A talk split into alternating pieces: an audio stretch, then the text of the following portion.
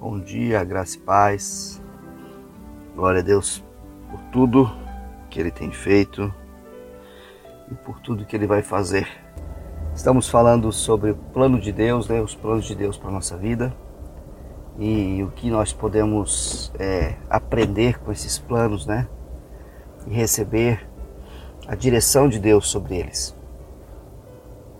E, e se nós não tivermos o amor do Pai, né, na nossa primeira visão aqui dentro da nossa mente, todas as coisas que nós planejamos com o Pai, mesmo que nós estejamos é, atentos, alinhados, né, mesmo que nós estivermos é, focados em fazer fazer a vontade do Pai, a Bíblia fala, menciona lá em 1 Coríntios 13, primeira carta de Coríntios, né, de Paulo aos Coríntios, capítulo 13, se nós não tiver amor, nada disso vai aproveitar. Então, o amor é a primeira coisa que deve vir à nossa mente, né? Nós temos a impressão é, errada de quem é Deus, né? E, e, e esse amor, né? É, esse amor ele deve abranger então é, não só o amor, é, aquele amor do pai que que não corrige, né? que não reage a nossas coisas erradas, mas o amor também severo, né? o amor que corrige, o amor que restaura, o amor que traz essas coisas claras para nós. Então, é, nós podemos gostar de ouvir palavras duras às vezes, ou não gostarmos, né? Muita, a maioria de nós não gosta de ouvir palavras duras, mas Deus sempre tem no coração os nossos melhores interesses para nós. Então, dentro do plano que você vai fazer, considere, né, o amor do Pai muitas vezes te corrigindo. Considere isso. Dentro do plano que você vai fazer com Deus, a gente tem falado sobre isso, né, de ouvirmos a voz de Deus, estarmos atentos à voz do Pai, mas é importante a gente mencionar isso. O amor do Pai está inserido, né, e ele está participando de absolutamente tudo, tudo, tudo que que eu e você podemos fazer e executar dentro desse plano da vontade de Deus. Né? É muitas vezes o meu esforço, né, de fazer as coisas, de fazer a vontade do Pai, me tiram, né, ou é, me dão o esquecimento, né, me trazem um esquecimento de que Deus é amor, né? Aí quando nós falamos de que Deus é amor, nós esquecemos, né, de que esse amor é um do, do que do que esse amor significa, né? Que é um amor poderoso, né? Um amor glorioso, um amor completo, um amor que corrige também, o amor que também não aceita é, conchavos, negociações, né?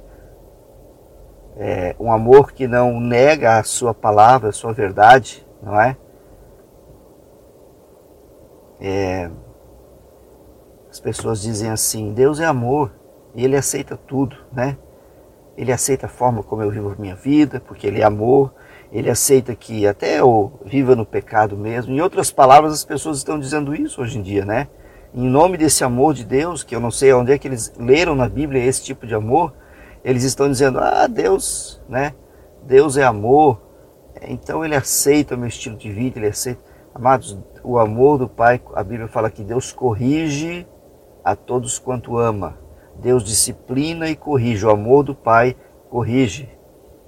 Então, por que, que eu me esforço tanto para convencer desse, me convencer desse fato? Porque temos muita dificuldade para dar crédito né, a esse amor. As pessoas falam muito do amor do Pai no sentido da, do, da, da, compaixão, do perdão, né, das respostas de oração, do cuidado dele por nós, né? como Deus é amor, como Deus ama, e é verdade, tudo isso é muito verdade, tudo está na Bíblia, inclusive.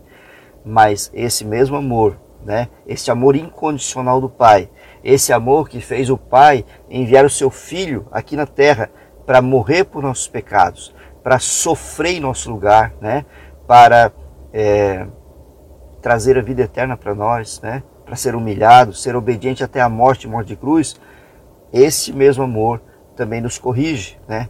Ora, se Deus não poupou o seu próprio filho, né? Antes o entregou por nós, como não nos dará graciosamente todas as coisas? A palavra em Romanos. O que que, esse, o que, que essa palavra diz? Ora, se, se com ele vocês sofrem, com ele também vocês vão ser glorificados, né? Ou seja, dentro desse amor, dentro do, de todo o contexto desse amor, né? De todo o pacote chamado amor incondicional do Pai, existe correção para que os seus filhos, eu e você, né, não soframos consequências sérias lá na frente. E não soframos até consequências lá na frente eternas, porque para que a gente não se desvie do caminho e pense que de repente, né, ah, eu estou caminhando, eu estou fazendo, eu estou, né, tá tudo certo. Deus corrige a quem, a todos os filhos que ama, né? Então, é, a gente falou na sexta-feira passada sobre as portas, né? Do, do, favor de Deus, as portas da linguagem de Deus a respeito de ouvir a sua voz, né? E de executarmos o plano dele, que é a, as portas secundárias, especialmente, estão na base dos desejos, né? Na base da, das portas abertas, dos sonhos, né? Ou melhor, né? as portas é as formas, né? Da linguagem de Deus linguagens externas, né, que são portas abertas ou fechadas, desejos, sonhos, pessoas, né, é, sugestões, dor, né, mas dentro desse contexto existe esse quesito chamado, né, ou essa observação importante, este que chamado correção, disciplina, né, sem correção e disciplina, né, o amor do pai ficaria uma coisa é como que se fosse uma coisa irresponsável, né? As pessoas dizem assim: eu amo meu filho, então eu não posso corrigir ele, né? Eu não posso bater nele, eu não posso. É claro que bater é errado, né? A gente não está fazendo apologia a isso, longe de mim, né? Mas eu não posso corrigi-lo, né? Eu não posso é, é, é, é trazer ele para disciplina, né? Privar ele de algumas coisas em função de uma correção, não pode, porque ele vai se ofender, ele vai ficar mais revoltado, né? Se eu corrigir, ele se revolta mais. É um princípio errado, né? Se um pai ou uma mãe deixa um filho à vontade, fazer tudo o que quiser, sem discernimento que ele tem de ser adulto, porque ele não está pronto ainda para a vida, ele não é um adulto ainda, ele não pode decidir as coisas sozinhos, né? Ele não pode decidir sobre questões da sua própria vida, por isso ele tem um pai e uma mãe, por isso ele precisa de alguém para criá-lo. O nascimento de uma criança já diz isso, né? Ela depende totalmente dos pais. Então ele não tem condições mentais, emocionais, né, psicológicas, ele não tem condições de decidir muitas coisas para a sua vida futura. E as pessoas estão, né, os governos estão querendo impor isso aos pais. Deixa teu filho de 5, 6 anos decidir o que ele quer para o futuro dele, para as coisas, para as coisas permanentes da vida dele. Coisas sérias, né? Então, Olha só como nós precisamos desse, dessa entender a disciplina do pai, entender o amor do pai na sua disciplina, né? Entender o amor do pai na sua correção, para que a gente também crie nossos filhos conforme a vontade do pai.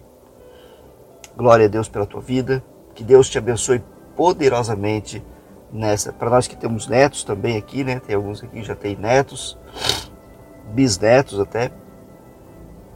Que o Senhor te abençoe poderosamente que o Senhor te guarde, que o Senhor resplandeça o seu rosto sobre ti, que o Senhor levante o seu rosto sobre ti com sua misericórdia e te dê a sua paz.